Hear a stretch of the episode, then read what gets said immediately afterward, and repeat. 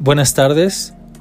Hoy nos encontramos con Jorge Madrid, migrante hondureño en Casa Tochán, para esta nueva cápsula sobre migración de Indosoc y Radio María, a la luz del pensamiento social cristiano. Mi nombre es Daniel Cuellarjazo y hoy vamos a hablar de migración en contexto de la pandemia desde una mirada migrante. Bienvenido Jorge ¿Y qué nos dices desde tu experiencia como migrante de la situación que se está viviendo? Hola a todos y a todas, eh, un gusto estar eh, compartiendo en este espacio. Y sí, han sido momentos o tiempos muy difíciles para pues la persona migrante por todo lo que ha representado una, una crisis de salud a nivel mundial, ¿no?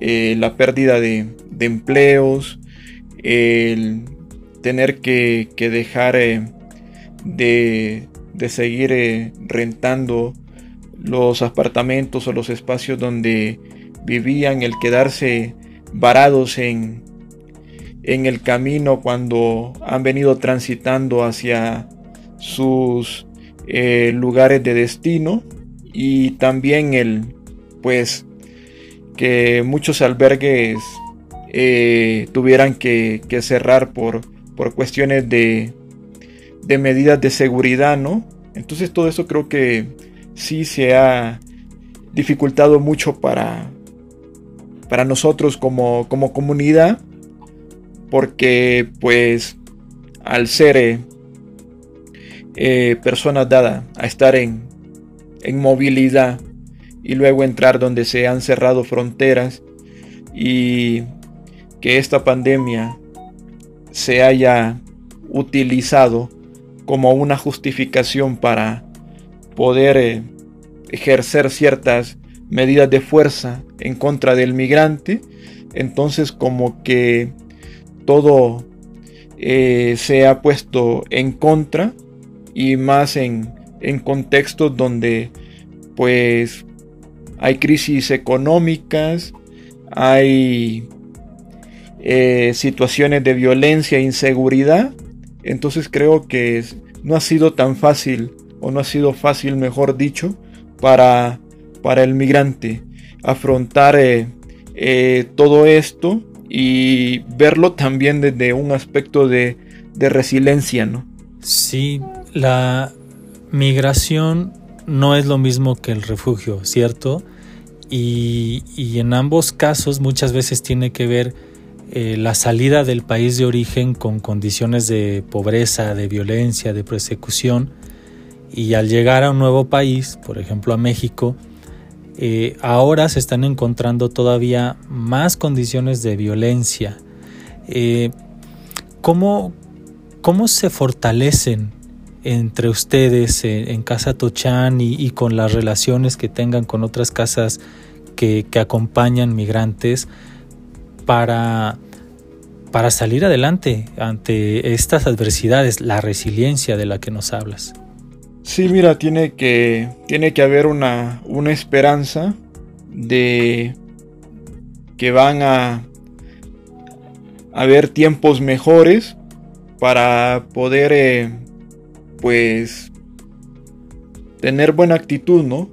Y más que buena actitud, tener eh, la paciencia, porque pues si bien se sabe que para lograr estabilidad eh, como migrante, pues no es una cuestión de, de meses o de un año, sino que lleva mucho tiempo y máxime en estas condiciones, pues todo se vuelve más dificultoso entonces creo que, que, la palabra, la fortaleza, eh, viene a, ser como ese aliento, ¿no? Que permite, pues, esperar, esperar para que, pues, poder eh, lograr esos sueños o esos objetivos que, pues, pues se tiene como comunidad migrante, ¿no? O cada uno individualmente tiene, pero siempre necesita una palabra de aliento, Ojalá podamos las personas que, escuchamos Radio María, que nos conectamos con Imdosoc, que siguen también las redes sociales de, Casa Tochan, que les podamos regalar algunas de estas palabras que nos dices, además de lo que platicábamos en la cápsula anterior, de las necesidades que, tienen y que les puede venir bien tanto artículos eh, de ayuda, alimentos como donativos, también esta palabra de aliento y de esperanza podría ser un donativo valioso que les podríamos hacer llegar en estos medios digitales con los que ahora contamos. Eh, ¿cómo, ¿Cómo sería para ti, Jorge, esta esperanza? Si tú quisieras escuchar un mensaje de aliento, ¿cómo podría ser?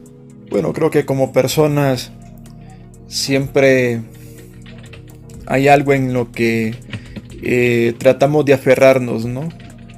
Algunos pues tienen su fe para poder eh, pues mantenerse en pie, ¿no? Y otros pues eh, optan por otras formas para poder mantener esa esperanza en, pie también, ¿no? Creo que el ver que, que hay muestras de solidaridad en, vez de que hay personas que todavía se preocupan por otras, de que todavía extienden una, una mano amiga para, para no dejar en abandono a otras personas que están pasando vicisitudes, pues creo que, que, eso alienta ¿no? a decir que no todo está perdido, que todavía hay una esperanza por porque las cosas cambien a nivel mundial. ¿no? Y como mencionas, desde la fe tenemos un ejemplo de, alguien que, que emigró, que es Jesús, que se tuvo que mover por situación de persecución, de peligro de muerte, que sus padres, José y María, tuvieron que, emigrar ¿no? de, de Belén, tuvieron que moverse para proteger la vida de Jesús y pues es nuestro, nuestro ejemplo también para poder tener este faro de, luz que nos lleve hacia la esperanza de la resurrección, comprendiéndola también como, como una vida nueva, con mejores condiciones de, dignidad. Pues muchísimas gracias Jorge y agradecemos también a Gaby y, a través de ustedes dos a Casa Tochán por regalarnos este espacio y ayudarnos a, a comprender y a sensibilizarnos sobre la situación de la migración y la movilidad humana. Gracias también a nuestros amigos y amigas de Radio María y de Imdosok que nos acompañan en estas cápsulas. Hasta luego.